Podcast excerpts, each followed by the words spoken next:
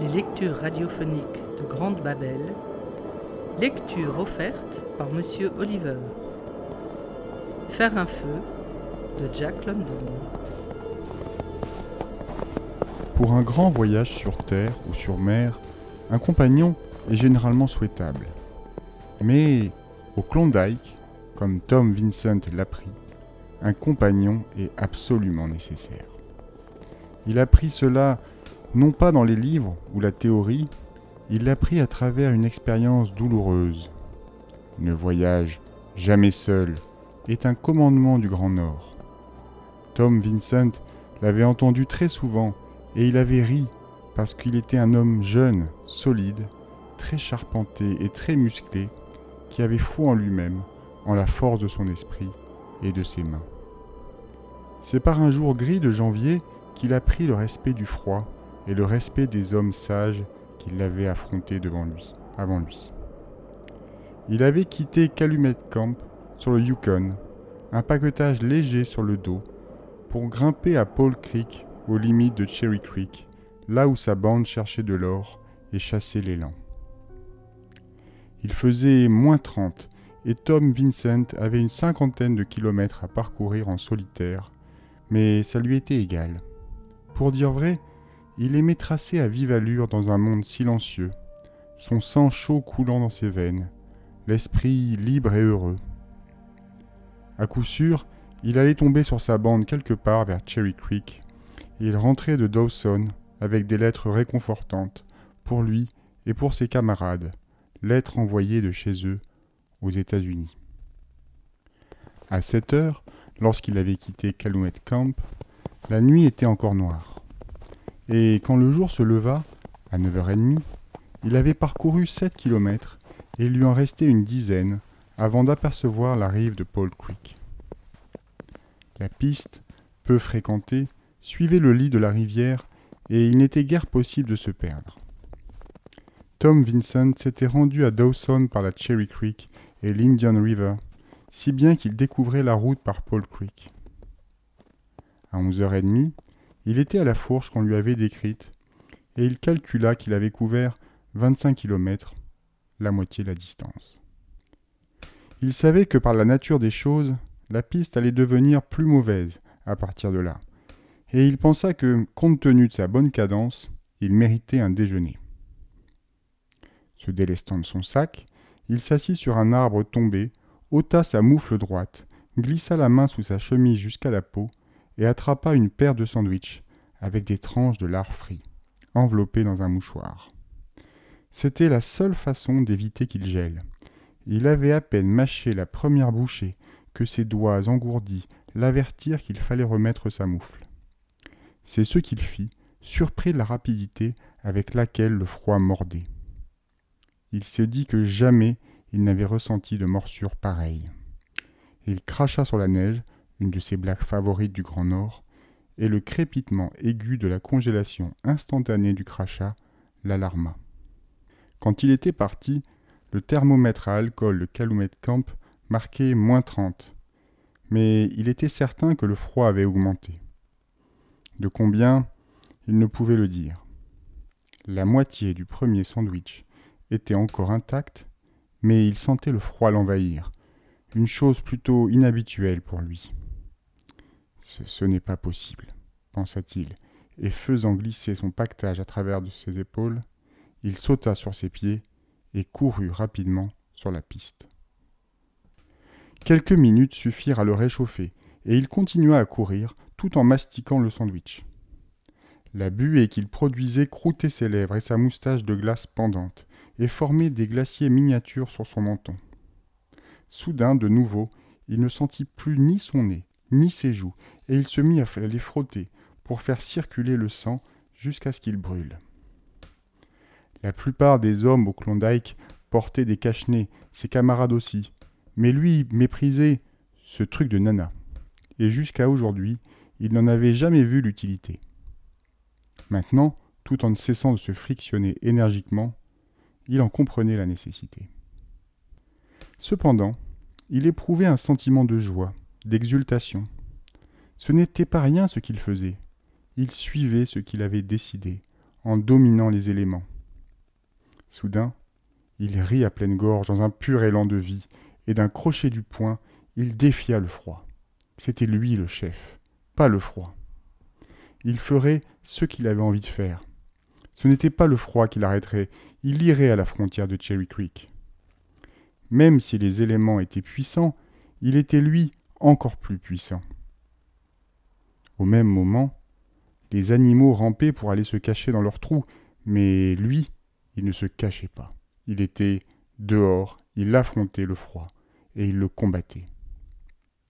Il était un homme, le maître de l'univers. C'est ainsi qu'il poursuivit fièrement sa route, très satisfait de lui. La glace emprisonnait la rivière de la surface jusqu'au fond, mais depuis la montagne arrivaient les écoulements de plusieurs sources qui ne gelaient jamais, et le seul effet des coups de froid était la réduction de leur débit. Protégée par la couverture de neige, l'eau des sources arrivait à la rivière et formait des flaques peu profondes sur la surface gelée. Ces flaques se couvraient d'une croûte glacée qui devenait de plus en plus épaisse. L'eau des sources glissait sur celle-ci et formait alors une seconde flaque au-dessus de la première. Ainsi, au fond, il y avait de la glace épaisse de la rivière, puis probablement une vingtaine de centimètres d'eau, puis une fine peau de glace, puis encore une vingtaine de centimètres d'eau, et une autre fine peau de glace.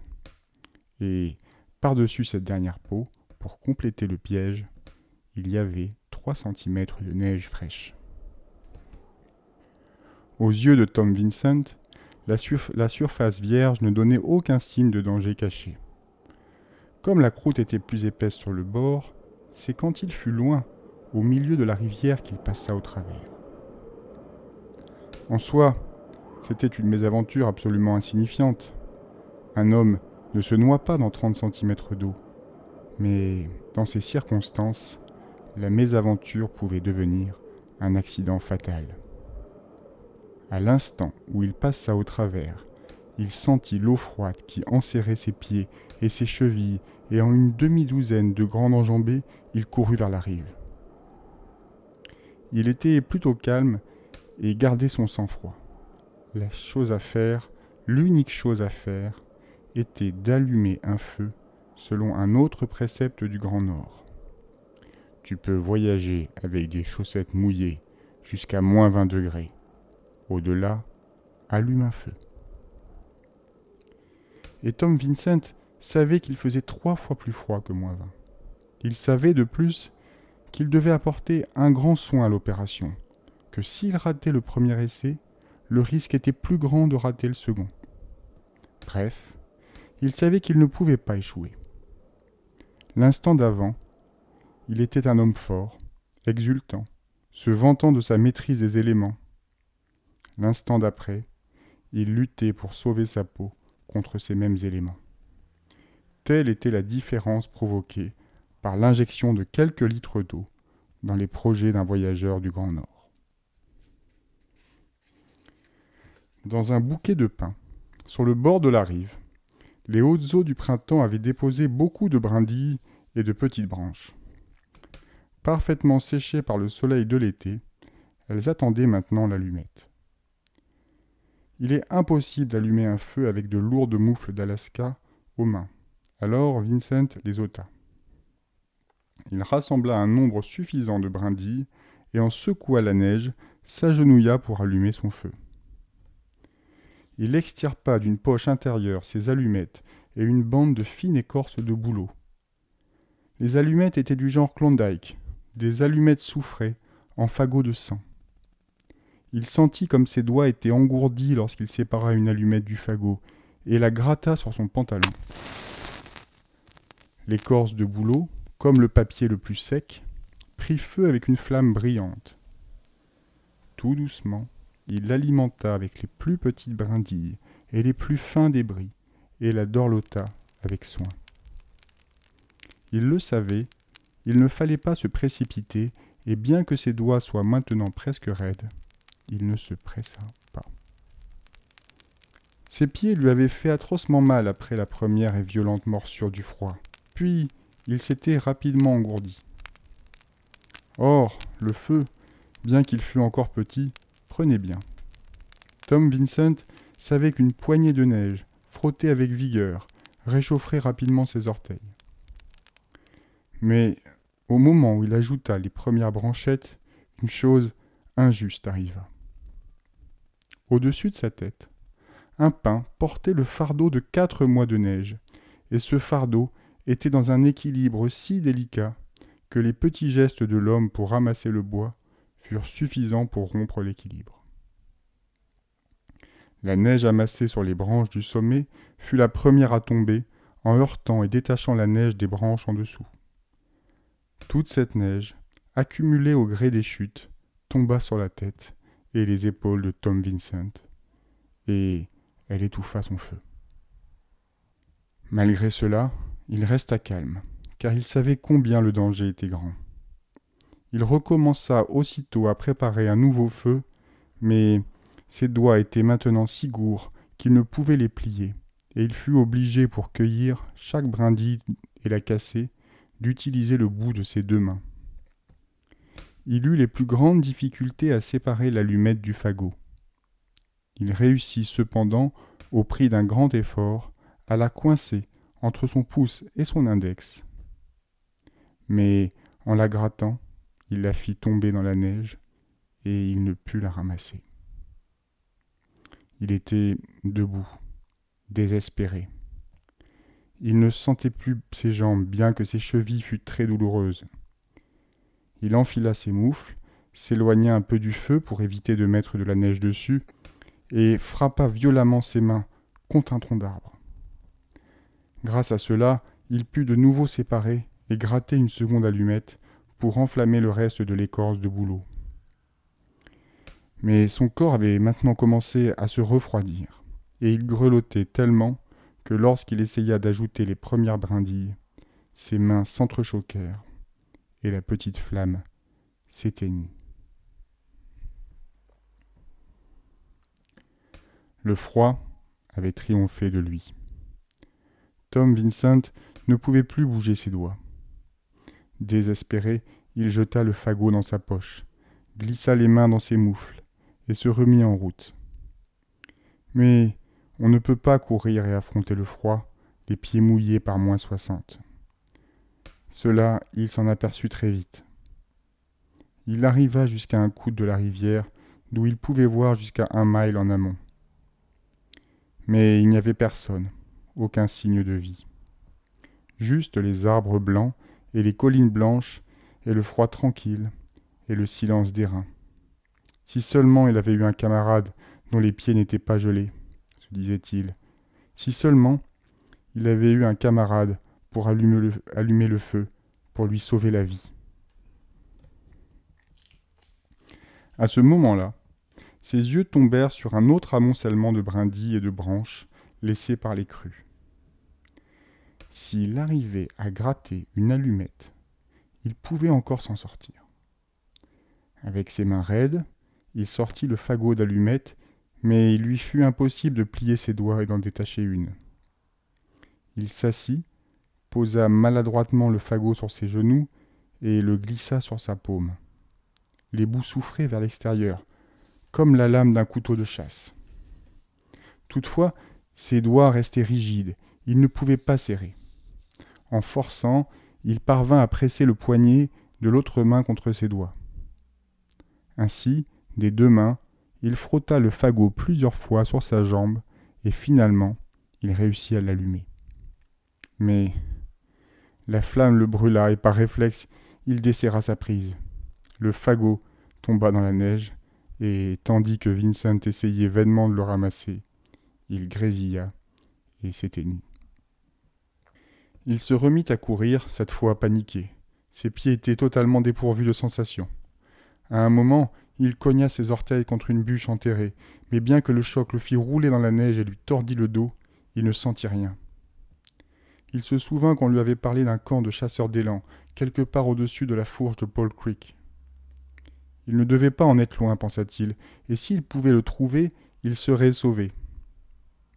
Quelques minutes plus tard, il tomba dessus, isolé et déserté, avec des amas de neige soufflés à l'intérieur de l'abri en branches de pin dans lequel les chasseurs avaient dormi. En sanglotant, il s'écroula. C'était la fin, et dans une heure, à cette terrifiante température, il serait un cadavre glacé. Mais l'amour de la vie était puissant en lui, et il se releva. Son esprit réfléchissait à toute vitesse. Qu'importe que les allumettes brûlent ses mains, des mains brûlées valent mieux que des mains mortes. Et plutôt ne plus avoir de mains du tout que mourir. Il pataugea le long de la piste jusqu'à ce qu'il tombe sur un autre dépôt de cru. Il y avait des brindilles et des branches, des feuilles et des herbes très sèches qui ne demandaient qu'à flamber. De nouveau, il s'assit et posa le fagot d'allumettes sur ses genoux, le plaça dans sa paume, força les doigts inertes à le maintenir serré. Au second frottement, les allumettes s'enflammèrent et il sut qu'il supportait la douleur. Il était sauvé.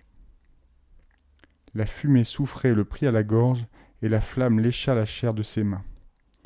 Au début, il ne sentit pas, mais très vite, le feu attaqua l'épiderme. L'odeur de chair brûlée, sa propre chair, lui empoisonnait les narines. Il se tordait de douleur, mais il tint bon, serra les dents et se balança d'avant en arrière, jusqu'à ce que s'élève la claire flamme blanche de l'allumette et que les feuilles et les herbes commencent à se consumer. Cinq minutes anxieuses s'ensuivirent, mais le feu gagnait régulièrement. Alors Vincent se préoccupa de sa survie. La situation imposait des décisions héroïques, et il les prit. En frottant alternativement ses mains avec de la neige, en les enfonçant dans les flammes, et en les frappant sans cesse contre les arbres durs, il rétablit suffisamment la circulation du sang pour pouvoir de nouveau les bouger. Avec son couteau de chasse, il coupa les courroies de son pactage, déroula sa couverture, et en sortit des chaussettes sèches et des chaussures. Ensuite, il découpa ses mocassins et dénuda ses pieds. Mais alors qu'il avait usé de brutalité avec ses mains, il garda ses pieds à bonne distance du feu et les frotta avec de la neige. Il frottait jusqu'à ce que ses mains s'engourdissent puis il couvrait ses pieds avec la couverture, réchauffait ses mains et recommençait à frotter ses pieds. Il fit cela trois heures durant, jusqu'à ce que les pires effets du froid eussent été neutralisés. Toute cette nuit-là, il resta près du feu, et il était tard, le lendemain, lorsqu'il arriva en boitant pitoyablement au camp, à la frontière de Cherry Creek.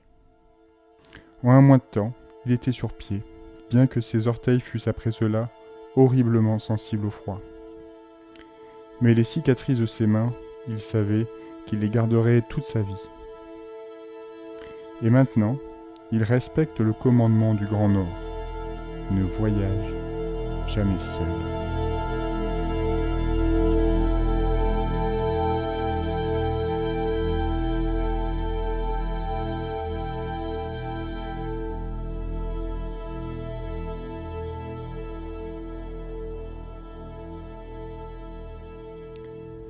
Jack London réécrit cette nouvelle en 1908.